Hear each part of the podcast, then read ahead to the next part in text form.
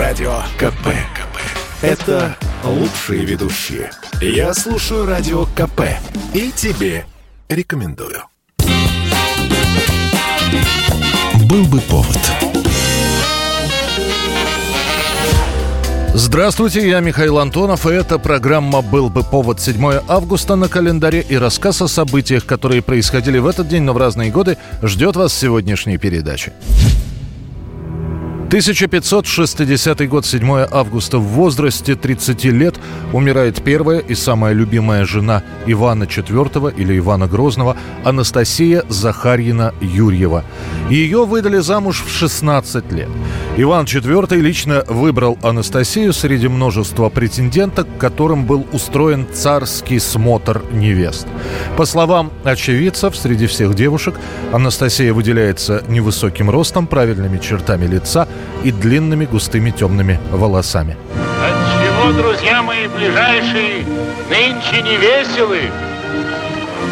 Что ж, царь-государь, на родине зря говорят, женить бы бывает дружбе конец. Захарьина Юрьева как-то очень быстро пришлась ко двору. Говорят, что она была всегда со всеми вежлива, в свободное время занималась рукоделием, в дела царствующего супруга старалась не вмешиваться, лишь иногда сдерживая гнев царя. Предобрая Анастасия наставляла и приводила Иоанна на всякие добродетели – она родит Ивану Грозному шесть детей, большинство из которых умрут во младенчестве. Это и подорвет здоровье молодой царицы. Иван Грозный, после того, как Анастасия заболеет, отправит ее в село Коломенское, где она скоропостижно скончается. Уже после историки скажут, что, скорее всего, Анастасию Романовну отравили, что говорит о том, что не всем во дворе приходилось царица по душе. После 13 лет брака царь почти год будет держать траур по супруге, после чего женится во второй раз на дочери кабардинского князя Марии. 1932 год, 7 августа. В СССР за кражу государственной коллективной собственности в крупных размерах введена смертная казнь. А чего ты расхищаешь-то? Подумаешь, раз в год гнилье какое-то принесет и газет читать не может. Тюрьма ему снится. Хе, дура какая. Вот другие заведующие несут, несут, несут. Ставить некуда. Вовсю идет коллективизация, а также все чаще в газетах сообщают о голодающих на Украине, в Беларуси и в отдельных районах России. Именно в связи с этим кражи собственности, в особенности это касается продуктов питания, решают переквалифицировать из преступлений средней степени тяжести в максимально тяжелые. Мотивируя необходимость столь жестких мер, Сталин пишет Кагановичу и Молотову – Социализм не может укрепить и развить новый строй и социалистическое строительство, если не будет охранять имущество колхозов, кооперации государства всеми силами. Если он не отобьет охоту у антиобщественных, кулацко-капиталистических элементов расхищать общественную собственность. Постановление Центрального исполнительного комитета гласит, в качестве меры судебной репрессии по делам о сохранности государственного колхозного и кооперативного имущества, хищение грузов на железнодорожном и водном транспорте, расстрел с конфискацией имущества. В качестве такой же меры по делам об охране колхозов и колхозников от насилия и угроз со стороны кулацких элементов предусматривалось лишение свободы на срок от 5 до 10 лет. Осужденные по этому этому закону амнистии не подлежали. 1955 год за подписью председателя Верховного Совета СССР Климента Ворошилова выходит документ об отпусках и условиях труда подростков. А как же другие-то?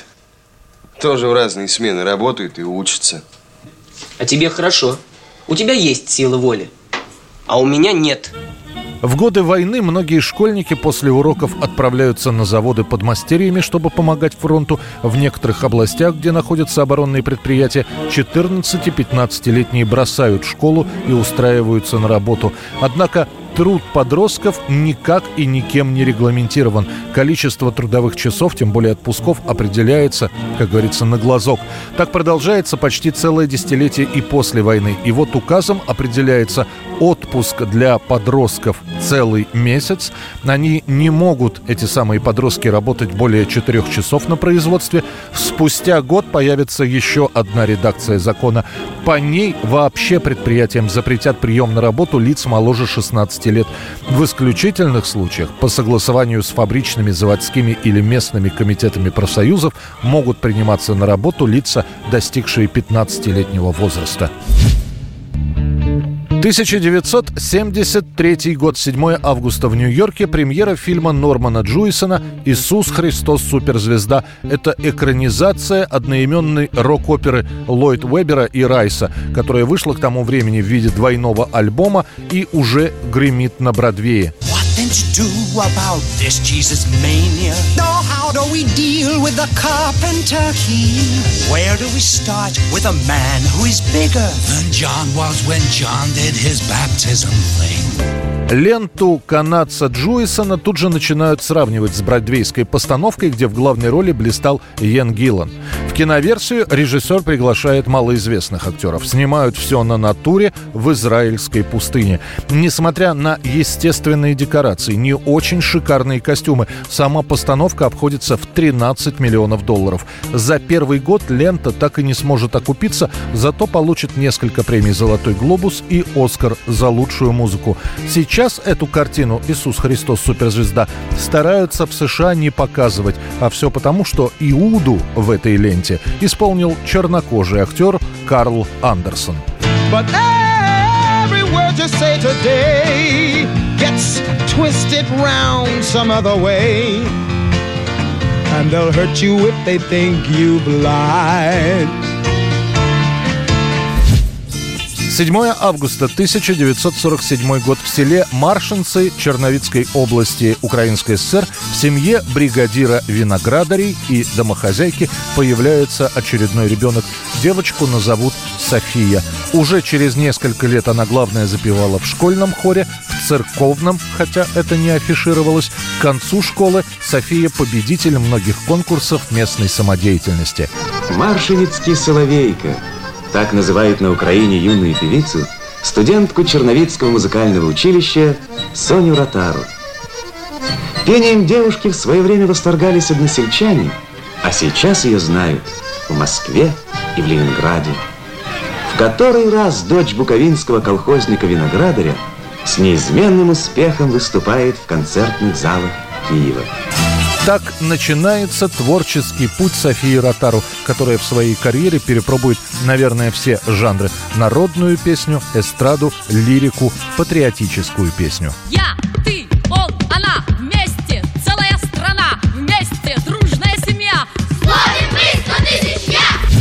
1999 год. В Дагестан вторгаются боевики. Начинается Вторая Чеченская война. А в 1999 году боевики-ваххабиты начинали мелкими группами проникать в Дагестан и создавать в труднодоступных горных селениях военные базы и склады оружия. В начале лета происходят первые боестолкновения между боевиками и дагестанской милицией. Погибает несколько милиционеров. Власти Дагестана призывают федеральные войска провести крупномасштабную военную операцию против исламистов. Но, к сожалению, то, что творит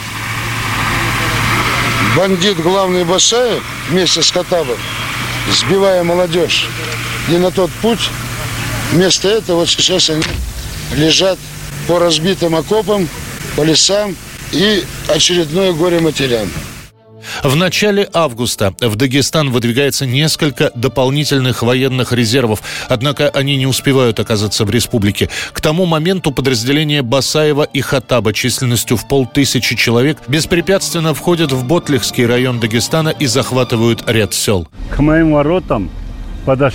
подошел отряд боевиков. Как только я открыл ворота, там два, двое молодых парней, боевики, вот пошли с нами, говорит. А куда мы пойдем? Куда я должен идти? Я спрашиваю у него. Он говорит, а, ты говоришь по-русски хорошо, пошли с нами. После этого появляется нечто похожее на документ под названием «Декларация о восстановлении исламского государства Дагестан». Далее начинаются бои местной милиции и федеральных войск с боевиками. Федералы задействуют авиацию. Боевики скрываются в горах и лесном массиве, где их с высоты невозможно обнаружить. Сама операция по освобождению республики от боевиков будет идти больше месяца. Погибнет более 300 российских солдат и офицеров. О потерях боевиков подробности неизвестны. Цифры у всех разные – от тысячи до двух тысяч человек. Басаев со своими войсками уйдет обратно на территорию Чечни. Не исключено, что они могут собираться в стае и огрызаться, нападать и наносить нам определенный ущерб. Это правда. Но организованного сопротивления там уже не будет. Это была программа «Был бы повод» и рассказ о событиях, которые происходили в этот день, но в разные годы. Очередной выпуск завтра. В студии был Михаил Антонов. До встречи. «Был бы повод»